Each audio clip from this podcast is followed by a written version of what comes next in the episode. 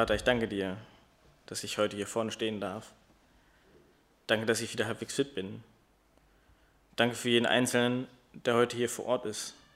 Und danke für jeden, der online dabei ist.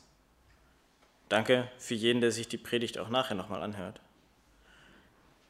Bitte schenke du mir deine Worte, die richtigen Worte, und öffne du Ohren und Herzen für dein Wort und deine Offenbarung. Amen.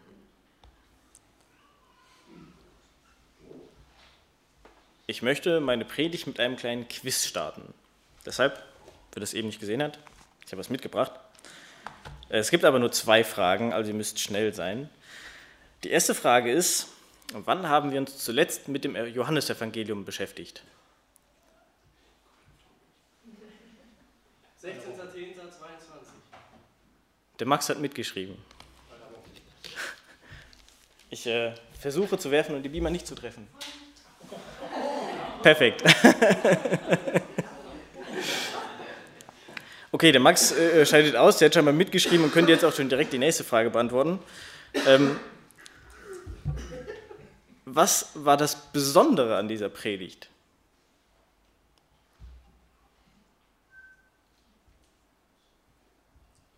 Die hatte einen ganz speziellen Titel bekommen. Ein True Crime Podcast. Anmarin? Ah, fast, zu kurz geworfen, Entschuldigung. genau.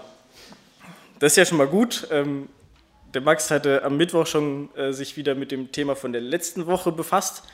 Und ich habe festgestellt, oh ja, hm, so richtig viel habe ich mir dann doch nicht mitgenommen. Äh, und jetzt ist das schon echt eine ganze Weile her, dass wir uns das letzte Mal mit dem Johannesevangelium beschäftigt hatten. Ähm, deshalb möchte ich euch einfach nochmal ein bisschen abholen. Die Annika hat gerade schon äh, die Texte davor gelesen. Also, woher kommen wir? Wir kommen eigentlich von der Festnahme von Jesus. Vielleicht warte ich kurz. Ich weiß nicht, ob das äh, tontechnisch einen Unterschied für euch macht. also, wir kommen von der Gefangennahme Jesus im Garten Gethsemane. Petrus wollte noch für ihn eintreten, für ihn kämpfen, schlug dem Diener des Hohepriesters das Ohr ab. Aber Jesus weist ihn da relativ deutlich zurecht. Und dann geht es für Jesus weiter.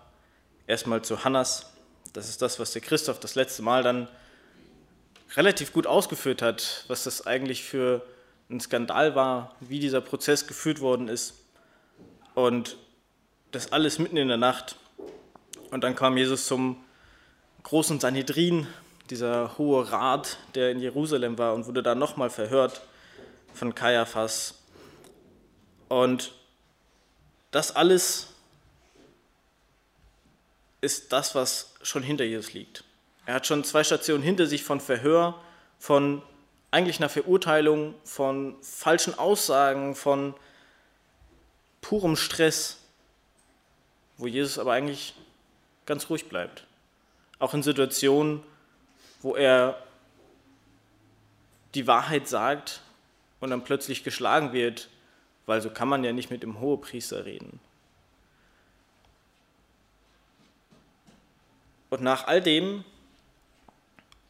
fängt dann unser Text an.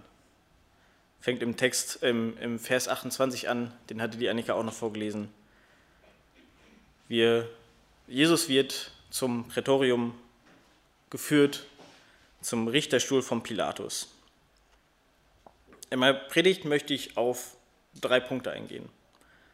Einmal die scheinbar Gerechten, einmal der scheinbar Neutrale und der dritte Punkt ist der undurchsichtige Dritte. Ich hoffe, ihr könnt euch das schon mal merken. Wir wollen einmal mit dem ersten Punkt starten und gehen da in unseren Text rein. Schon direkt im ersten Vers wird nämlich nicht nur nochmal das Ganze aufgefangen, erklärt, wo wir uns befinden, wann wir uns wo befinden, sondern es wird auch ganz klar nochmal deutlich, was der Sinn und Zweck für die Pharisäer war. Denn es steht ganz bewusst da, dass es früh am Morgen alles stattgefunden hat, dass sie früh am Morgen zum Prätorium äh, gegangen sind, aber eben auch, sie gingen nicht hinein, damit sie nicht unrein würden, sondern das Passamal essen könnten.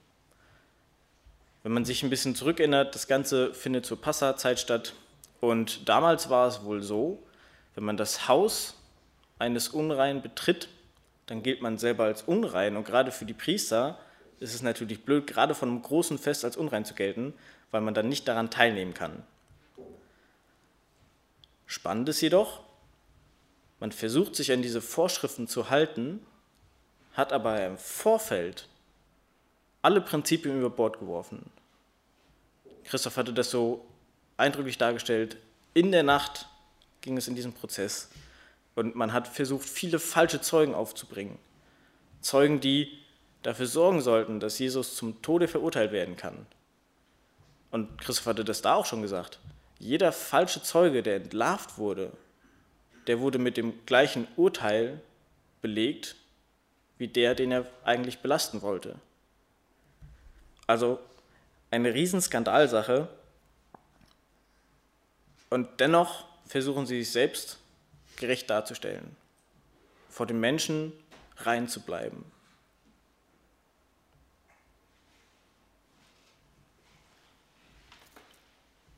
Die Pharisäer bringen Jesus also zu Pilatus und Pilatus soll das Urteil vollstrecken. Pilatus macht das aber ein Stück weit anders, denn Pilatus geht dann zu ihnen heraus, die durften ja nicht rein, also geht Pilatus als Richter zu ihnen nochmal raus und fragt nach, was für eine Klage bringt ihr gegen diesen Menschen vor?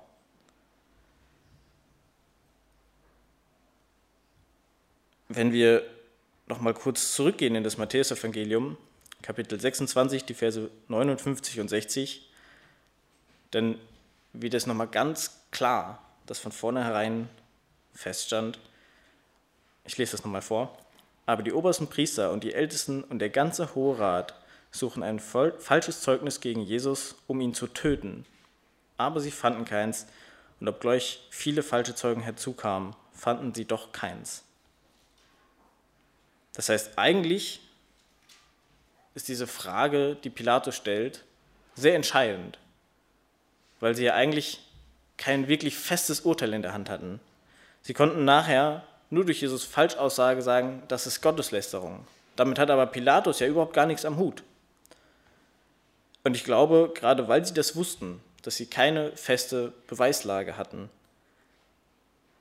da haben die Pharisäer geantwortet, im Vers 30, sie antworteten und sprachen zu ihm, wäre er kein Übeltäter, so hätten wir ihn dir nicht ausgeliefert. Sie wollen also eigentlich ganz deutlich machen, hey, der ganze Prozess ist schon gelaufen. Das heißt, eigentlich ist klar, der Typ, den wir dir da bringen, der muss verurteilt werden. Und Pilatus meint, ja, dann ist doch alles klar. So nehmt ihr ihn und richtet ihn nach eurem Gesetz. Und dann wird nochmal ganz, ganz deutlich, wohin der Weg gehen soll. Die Juden nun sprachen zu ihm, wir dürfen niemanden töten. Nicht, weil das Gesetz das verbietet oder so, nein, ähm, die Römer haben das tatsächlich festgelegt. Äh, in ihren Besatzungsgebieten durften keine Leute eine Exekution durchführen. Das war allein den Römern vorbehalten. Das heißt, sie machen ganz klar, hey, dieser Jesus, der muss nicht nur verschwinden, der soll nicht in ein tiefes Verlies geworfen werden, Nein, wir wollen ihn auf dieser Welt hier nicht mehr haben. Er soll getötet werden.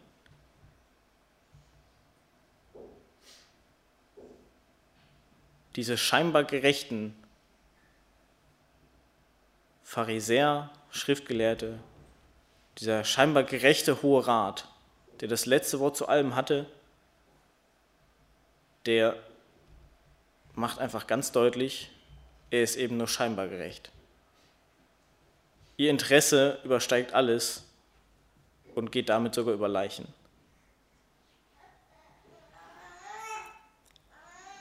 Aber sie haben nicht unbedingt mit Pilatus gerechnet. Denn auf einmal tritt Pilatus als scheinbar neutraler Richter auf. Denn zunächst nimmt er Jesus mal mit und fragt in Johannes 18 die Verse 34, 35, äh, der Vers 33, bist du der König der Juden? Er fängt also nochmal an und verhört Jesus selber. Und Jesus antwortet darauf im Vers 34, redest du das von dir selbst oder haben es dir andere von mir gesagt? Für mich kam das nochmal so ein bisschen wie, ein, wie eine Nachfrage. Ist das jetzt hier ein richtiges Verhör? Willst du mich jetzt hier verurteilen? Haben dir das andere gesagt? Haben dir Zeugen berichtet, das ist der König der Juden? Oder hast du dir das selber überlegt? Hast, bist du selber zu dem Schluss gekommen? Ist das selber eine Frage, die du hast, Pilatus?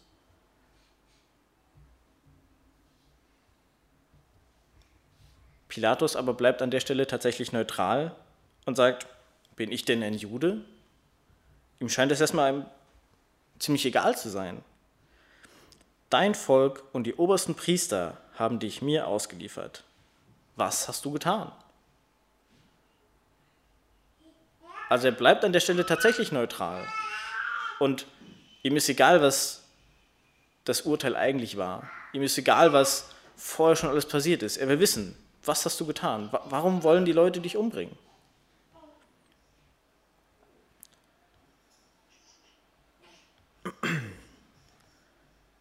Und dann bekommt er eine Antwort, wie sie eigentlich seinesgleichen sucht in der Bibel. Eine Offenbarung von Jesus, die so keiner gekriegt hat. Vers 36 und 37.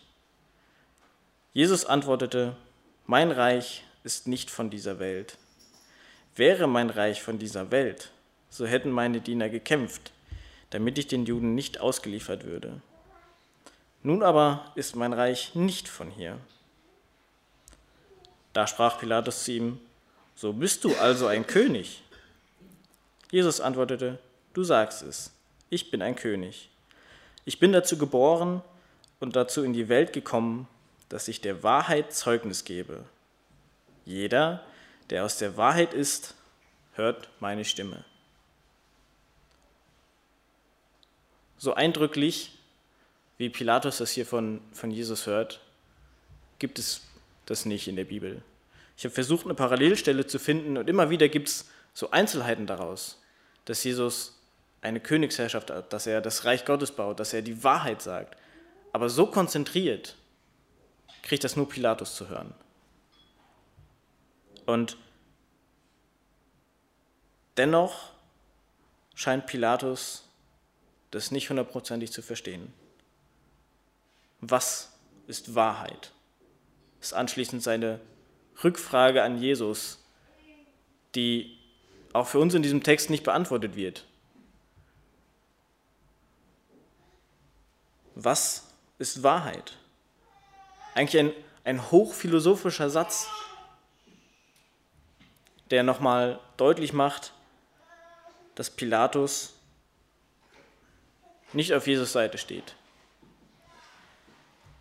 Denn Jesus sagt ganz bewusst, jeder, der aus der Wahrheit ist, hört meine Stimme.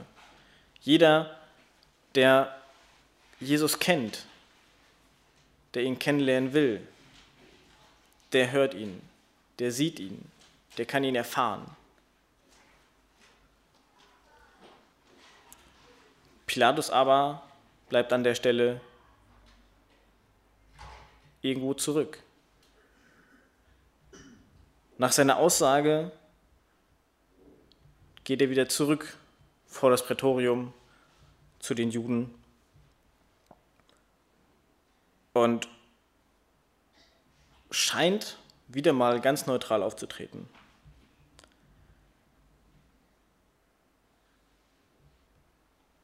Er scheint ihn eigentlich nochmal anbieten zu wollen, hey, seid ihr euch denn sicher? Er sagt ganz bewusst, ich finde keine Schuld an Jesus. Ich finde nichts, was diese Strafe wirklich verlangt hätte. Und dann wird auf einmal doch ganz schnell deutlich, dieser scheinbar neutrale, der Jesus relativ neutral im Verhör begegnet, ist ganz und gar nicht neutral.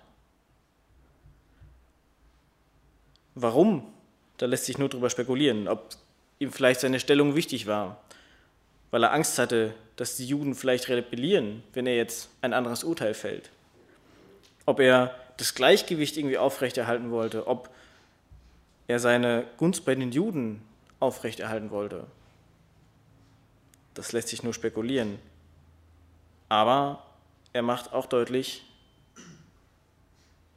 das Urteil, das nehme ich so hin. Aber ich biete euch noch eine Sache an. Das ist dann der Vers 39 bis 40. Ihr habt eine Gewohnheit, dass ich euch am Passafest einen freigebe. Wollt ihr nun, dass ich euch den König der Juden freigebe? Scheinbar neutral, scheinbar die letzte Möglichkeit für die Juden zu sagen, ja, nee, ist doch okay, wir nehmen Jesus zurück. Aber Jesus wurde gerade erst dahingeschleppt mit dem konkreten Willen, Jesus soll weg. Was, was soll sich in der kurzen Zeit geändert haben? Nur weil Pilatus meint, Jesus sei unschuldig? Und dann kommt eben die, der Vers 40. Da schrien sie alle wieder und sprachen, nicht diesen, nicht Jesus, sondern Barabbas. Barabbas aber war ein Mörder, so steht es in der Schlachter. Jesus wurde vor Gericht gezerrt und angeklagt und ohne Chance auf einen tatsächlich fairen Prozess. Und dennoch war es für alle Beteiligten schwer, dieses Urteil tatsächlich zu treffen. Unser Bibeltext hört an der Stelle auf für diesen Sonntag. Und äh, wer ein bisschen mitgedacht hat, der hat festgestellt, wir haben bisher zwei Punkte abgearbeitet. Einmal die scheinbar Gerechten, der Hohe Rat, die Juden, die Jesus verhört haben und verurteilt haben, aber selber im rechten Licht dastehen wollten. Zweitens der neutrale, der neutrale Richter Pilatus. Er scheint seine Rolle gut zu spielen, aber dennoch wirkt es eigentlich wie eine Marionette, der nur das macht, was die Juden tatsächlich von ihm wollten. Fehlt also noch der dritte Punkt, der undurchsichtige Dritte. Nun, wen ich damit meine, das ist diese undurchsichtige und unklare Masse, die das alles miterlebt. Und damit meine ich auch ganz speziell dich.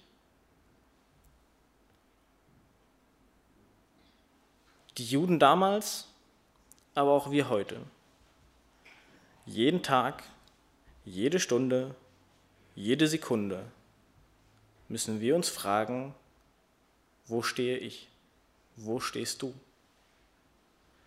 In jedem kleinen Kampf in deinem Alltag, in jedem Gespräch mit deiner Familie, mit deinen Freunden, mit deinen Mitschülern, mit deinen Arbeitskollegen, mit deinen Nachbarn, in jedem Gespräch in der Gemeinde, in jedem Gespräch in der Kneipe, wo stehst du? Wo stehe ich?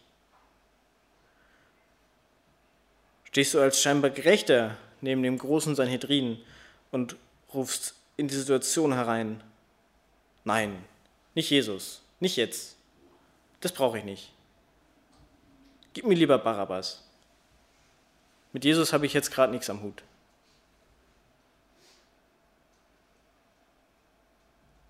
Gehst du vielleicht seit Jahren in die Gemeinde, aber im Alltag von Montag bis Samstag hat Jesus in deinem Leben erstmal nichts zu sagen.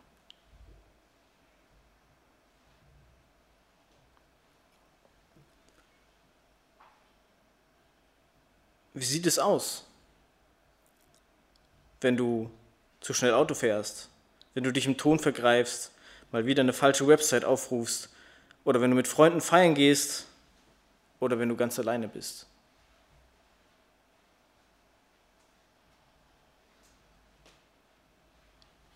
Wer ist Jesus für dich und wo stellst du dich hin? Jeden Tag, jede Stunde, jede Sekunde. Ich weiß für mich, dass ich mich nicht immer aufstelle und für Jesus kämpfe. Ich scheitere da ständig dran. Aber ich will mir immer wieder bewusst machen, wer Jesus für mich ist und mit wem ich es hier zu tun habe, wo ich mich hinstellen möchte. Ich will für Jesus aufstehen, für ihn kämpfen. Und es nicht, weil ich dadurch irgendwas gewinnen könnte, weil ich irgendwas dadurch an meiner Ewigkeit verändern könnte. Nein, es ist alles getan. Das verändert nichts an meiner Beziehung zu Jesus, an meinem ewigen Leben bei ihm. Aber ich möchte doch für ihn aufstehen und für ihn kämpfen aus Dankbarkeit, weil er alles weggenommen hat, was zwischen mir und Gott stand, weil er das alles ertragen hat, weil er ganz bewusst diesen Weg gegangen ist, weil er sich selber angeklagt hat durch das, was er gesagt hat, damit die Menschen überhaupt eine Chance hatten. Aus Dankbarkeit will ich aufstehen und für Jesus kämpfen.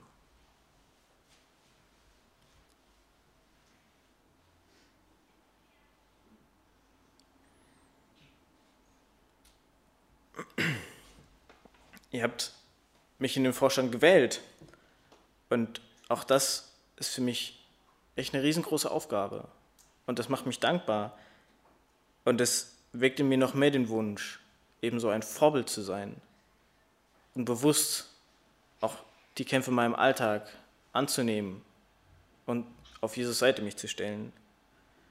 Aber es ist eben ein Kampf.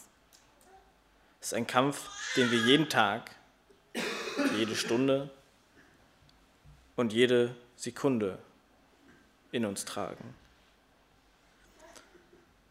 Also wo stehst du als undurchsichtiger Dritter in diesem Text? Wo stehst du in deinem Leben? Wo stellst du dich hin? Jeden Tag, jede Stunde, jede Sekunde. Ich möchte zum Abschluss noch beten. Wer kann, darf gerne dazu aufstehen.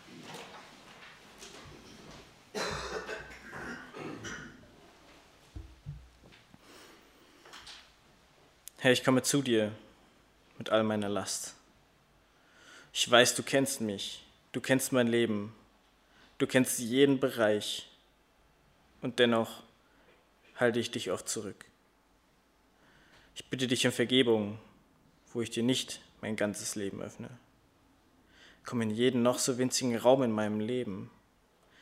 Bitte geh mit mir jeden Tag, jede Stunde und jede Sekunde sei mein Fokus in jedem Gespräch, sei mein Fokus in jeder Situation. Gib mir die Kraft, in aller Klarheit und Wahrheit und in Liebe dein Evangelium zu verkündigen und zu leben, wie du es gewollt hast. Amen.